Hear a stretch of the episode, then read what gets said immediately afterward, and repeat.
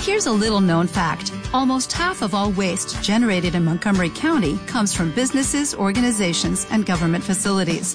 Reducing the amount of waste in your workplace will have a positive impact on our environment. It can also save you money on your disposal costs. Reducing waste and recycling at your business is easy to do and is the law in Montgomery County. Make it your business to recycle right. Learn more at montgomerycountymd.gov slash recycle right or call 311. Y alumnos, yo, soy- yo vuelvo a mi casa. Tener un poco de cuidado porque cuando uno vuelve a su casa es un poco peligroso. Quizá va al baño sin pedir permiso. Quizá abre el frigorífico y no pide permiso. Yo probablemente voy a abrir el frigorífico sin pedir permiso. Quiero deciros que voy a hablar con bastante claridad de lo que pienso de estos asuntos. Pero antes me vais a permitir dos o tres minutos para que os hable del Foro Europeo de Administradores de la Educación. Esto es, es un foro en el que debatimos, discutimos, analizamos, nos escuchamos. Una pregunta. ¿Tenéis la impresión de que en este país tenemos la costumbre civilizada de escucharnos? Podéis responder, ¿eh? Metemos la respuesta. Yo creo que gritar, nos gritamos bien, ¿no? Ningún problema. Escucharnos, para escucharnos, alguien tiene que estar en silencio. Yo os agradezco que me escuchéis. Y como estuve aquí 15 años y era un profesor exigente en las buenas formas, os pido silencio, ¿eh? Si no os calláis, no me va a gustar nada. Lo voy a considerar como una incorrección. A este señor que es el decano, a estos señores que son los profesores y a nosotros que como miembros del fórum en Castilla-La Mancha llevamos 17 años promoviendo el debate educativo. Somos una asociación sin ánimo de lucro. ¿Entendéis lo que eso significa, no? Y que estamos aquí porque nos da la gana. Este señor y yo hemos venido esta mañana a hablaros porque nos da la real gana. Porque creemos que hay que debatir sobre la educación. Porque creemos que hay que dialogar, que hay que tratar de encontrarse, que hay que intentar no ser dogmáticos. Los dogmáticos son gente excelente, ¿eh? Yo les admiro. Tienen toda la verdad ellos. Así a gusto. Claro, los que no tenemos ninguna verdad, lo pasamos más bien mal. Ahora, yo os recomiendo que os juntéis conmigo y no os juntéis con un dogmático. Yo creo que voy a ser mejor compañía para vosotras y vosotros que un dogmático. En el fórum no hay dogmas. El fórum se debate, se discute. 21 países europeos pertenecemos a ese fórum. De, por lo tanto, de muy diversas nacionalidades, de muy diversas maneras de pensar, de muy diversas doctrinas. No tenemos doctrinas. Nuestra doctrina es, ¿usted quiere hablar conmigo? Siéntese aquí a mi lado. Yo me siento a su lado. Hable usted primero, le escucho. Y dígame qué piensa de la educación. Si no le importa, dígame qué demonios es eso de la educación. Porque ¿no os parece a veces que esto de la educación es como un felpudo? Ese felpudo que está colocado a la entrada de un edificio público, ha llovido y todos, aunque ya ha dejado de llover, instintivamente pasamos los pies para quitarnos el barro que no tenemos, pero utilizamos el felpudo. Muchas veces pienso que esto es la educación en un país como el nuestro. ¿A dónde hemos llegado, no? Que la educación sea un felpudo. Bien, acabo ya la presentación. Me parecía de cortesía deciros qué demonios representamos este señor y yo y otra serie de profesores de la nación, profesores y profesoras, maestros, profesores de instituto, profesores universitarios, asociados al fórum y otras personas que no están asociadas al fórum, pero que comparten muchas de las cosas que nosotros hacemos. Concretamente, un importante número de profesores de esta facultad, cada vez que el fórum les ha pedido que nos hagan el favor de venir a cualquiera de nuestras actividades y contribuir con sus ideas, nunca, en 17 años, he conocido a profesor alguno o profesora de esta facultad que haya dicho que no. Bien, esa es la presentación. Hablando de Daniel y yo, de cómo podíamos repartirnos esta tarea y contribuir modestamente a que esta sesión de mañana, que vais a tener que aguantar, ¿eh? No pienso bailar, no pienso hacer chistes, no pienso ser gracioso, seguramente voy a ser impertinente. Por lo tanto, si alguien le molesta, no se me ocurre más que amablemente decirle que se aguante. Porque es que este tema de la educación hay que hablarlo alguna vez en serio. Ya está bien de tanta frivolidad. Ya está bien. No estoy enfadado, ¿eh? Es que hago así. Pero también tampoco está mal enfadarse, ¿eh? De vez en cuando hay que enfadarse. Oiga, ¿le ha invitado usted a alguien a hablar de educación? ¿Entiende usted para hablar de educación? ¿O se cree usted que la educación es un felpudo y por lo tanto puede usted hacer y decir lo que le venga a? Voy a ponernos un ejemplo de esta mañana. Cuando venía para acá, oigo una noticia educativa en la radio. Qué peligro, ¿eh? Cada vez que los medios hablan de educación, mi primera tentación es apagar. Pero a veces me castigo y digo, voy a ver qué dice. A ver la necedad del día. Pues la necedad del día. ¿Sabéis de qué hablaba? De que nos anuncian unas enormes jornadas belicosas de las asociaciones de padres contra los deberes. Esta es la noticia del día en una radio de ámbito nacional. Yo dije, ya tenemos debate educativo. Seguro que hay detrás un profundo análisis de qué son los deberes. De por qué deben hacerse, de por qué no deben hacerse. Ahora lo van a decir. Y me he esperado a ver qué decían en la radio sobre las razones de fondo a favor de sí, hay que hacer deberes en casa o por el contrario, no hay que hacer deberes en casa. ¿Queréis que siga? Y os, os cuento lo que sigue. El silencio. Se acabó la noticia. No hay nada más que decir. Es decir, que ni siquiera he tenido oportunidad de al escuchar la noticia decir, estoy de acuerdo o no estoy de acuerdo. Digo, si me ofrecen razones, yo intentaré ver si algunas me convencen, otras no me convencen. No ha habido razonamiento. De manera tal, pensaba yo ingenuo, preguntarán a alguna maestra de algún colegio qué piensa sobre los deberes. Nada, silencio. Este es el debate educativo en este país, en mi opinión. Es mi opinión, ¿eh? Hablo, decía un abuelo que yo soy un sujeto y por eso soy subjetivo. Pues yo hago mía la frase de un abuelo. Decir, que nadie espere de mí ninguna información que sea objetiva. No me siento capaz de ser objetivo. Os diré lo que yo pienso y, lo que, y de eso me hago responsable. Y ahora una pregunta, sobre todo para los que estáis allí en el último graderío. En este país hablamos todos de educación, ¿no? ¿Sí o no? Podéis responderme, ¿eh? No, lo voy a pagar, pero si no os importa, podéis decir que sí incluso, ¿no? ¿O no? Ahora hago otra pregunta.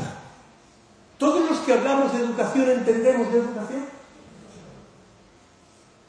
Me voy. ¿Ya tengo el máster? Ya he cumplido, ¿verdad?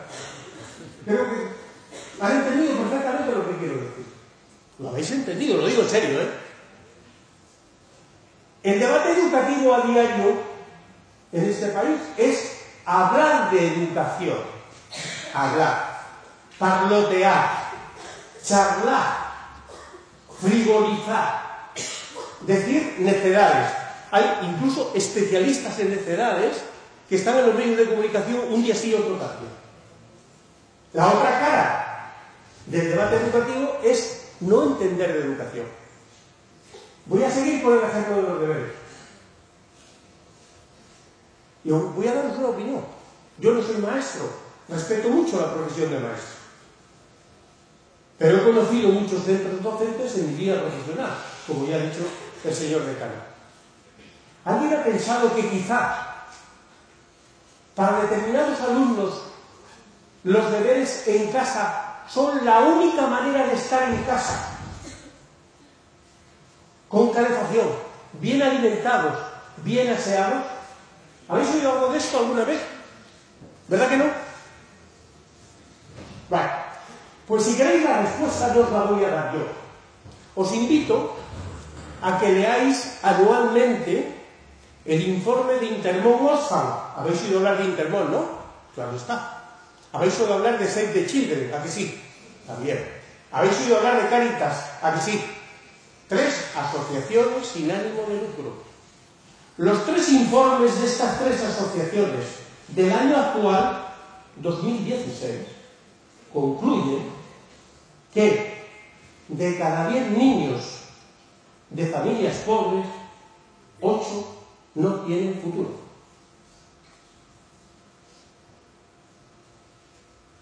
¿Se entiende bien? Eh? No son niños de Tailandia, ¿eh? Niños españoles. Qué curioso que asociaciones laicas como Intermón, aunque originalmente fundada por los jesuitas, si quizá me oís bien o no, allí. Quizá puedo hablar. Felipe, no te preocupes. Esto forma parte del debate educativo también. ¿Los medios tecnológicos sirven para algo o incordia? No he dado la respuesta, ¿eh? Solamente lo he dicho para incordiar.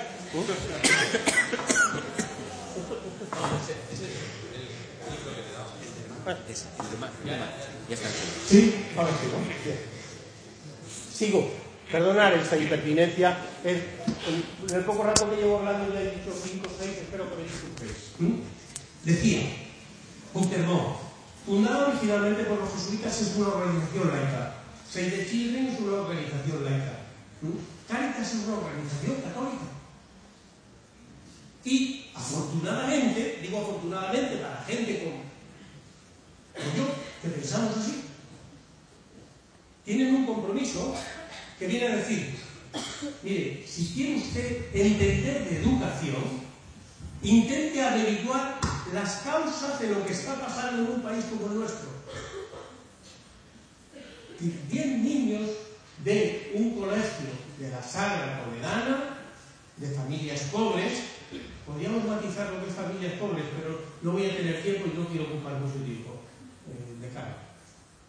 Aunque habría que matizar bastante. Van a los colegios y no desayunados. Van a los colegios y no van aseados van a los colegios, esto es real, ¿eh? ¿O queréis que me lo estoy inventando? Espero que no, ¿eh? Lo he vivido. Mis últimos tres años de inspector de educación ha sido en la zona de la Sagra. La zona de la Sagra es una zona, si me permitís la expresión, un poco exagerada, de combate social. En Chotas de Canales había hace muy poquito tiempo alumnos de 20 nacionalidades Gracias a que podían comer, había 120 comensales. Se redujeron drásticamente, de una manera, bestial, descarnada, a 60. Ahora afortunadamente se han recuperado. ¿Sabéis lo que pasaba con esos niños? Era la comida que hacían en el día, que tenía los nutrientes necesarios. Esto puede parecer demagogia, ¿eh? Yo ya lo sé. ¿eh? No os preocupéis por mí, yo se lo digo. No siempre, ¿eh? Pero os aseguro que hoy he tomado un té nada No vengo casqueado. Por lo tanto, suelo pensar lo que digo. Y sé que se presta a cualquier interpretación. Con todo el respeto, me da igual. Estos son datos objetivos. Y la pobreza existe en los colegios, y voy a entrar enseguida en el tema, en los colegios de nuestra provincia. No está por ahí, no es un abstracto. Esos niños están en las aulas y van a escuchar a los maestros al que les hable de Napoleón, no sé a qué viene Napoleón, por enésima vez, y resulta que no han desayunado debidamente, que no se alimentan debidamente, que no tienen las condiciones en su casa debidas para tener un mínimo de acceso a la educación. Bueno, pues podemos empezar por esto, o si queréis empezamos por esa estupidez que se llama pacto educativo. Ya he puesto mi juicio de ahora. Yo digo que el pacto educativo del que se habla un día y otro también es una estupidez intelectual. ¿Por qué? Porque no se basa en datos empíricos, no se analiza la realidad de los alumnos que acceden a los colegios para ver qué necesidades tienen. Por tanto, ¿de qué pacto hablamos? ¿De que haya más ordenadores en los colegios? Si son a los ordenadores en los colegios. Si no se usan los ordenadores. Si son las pizarras digitales de los colegios. Como si el problema fuera ese. Como si el problema fuera, como tenemos problemas educativos, lo vamos a solucionar con más dinero. Mentira. Mentira. Si la solución ya la tienen. Mirad, este razonamiento. Si la mitad de los que hablan de educación todos los días entendieran de educación, no tendríamos problemas educativos. ¿Verdad que no?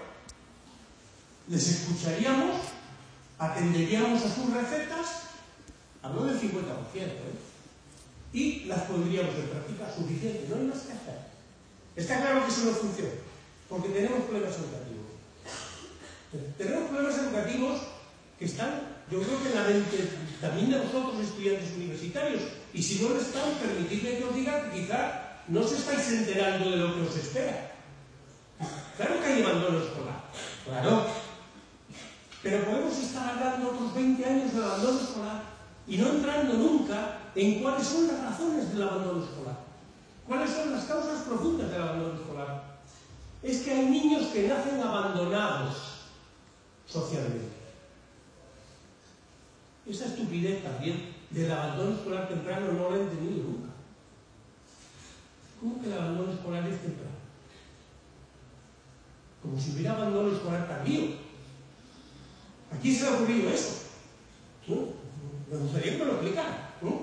Leo la expresión y la oigo un día sí otro también. Digo, no sé, a ver si es que yo soy un prematuro y no me acabo de enterar de lo que está pasando con el abandono escolar. He puesto este ejemplo porque es sangrante, ¿eh? Podéis oír las cifras que queráis. Voy a entrar ya directamente. Ahora, mañana vais a abrir esa puerta, que es la del colegio, en el que vais a hacer vuestro primer encuentro escolar, vuestro primer encuentro educativo. Hacer el esfuerzo mental, poneros en esa situación. Ahora llegáis y llamáis a esa puerta y alguien os va a atender. Y nosotros hemos venido aquí, tanto Daniel como yo, a ayudaros a que cuando alguien os abra esa puerta, sepáis qué hacer. Y os voy a dar unas orientaciones, unas reflexiones extraídas de mi propia experiencia. Y por eso, digo, para andar por los centros, que los centros hay que andar por ellos. Hay que con mucho silencio, sin ensuciar, sin hacer ruido. Y, sube, Daniel, por favor. Esta es la mejor actitud que se recomendaros. Cuando os abran la puerta dentro de cinco minutos y venga a recibiros alguien y digáis, soy fulanita de tal, vengo aquí a hacer mis prácticas. Mi primera recomendación es que actuéis con los cinco sentidos. Nada de pedagogías, perdonadme amigos. Nada de psicologías. Nada de Napoleón. Todo eso no sirve para nada. Mi madre no pudo hacer carrera de mí y yo a veces soy un poco iconoclasta. Creo que la mayoría de los conocimientos nos sobran, la mayoría de los conocimientos que genera tanto la educación básica como la educación universitaria nos sobran. Me vais a permitir un paréntesis. ¿Alguna vez habrá que debatir esto?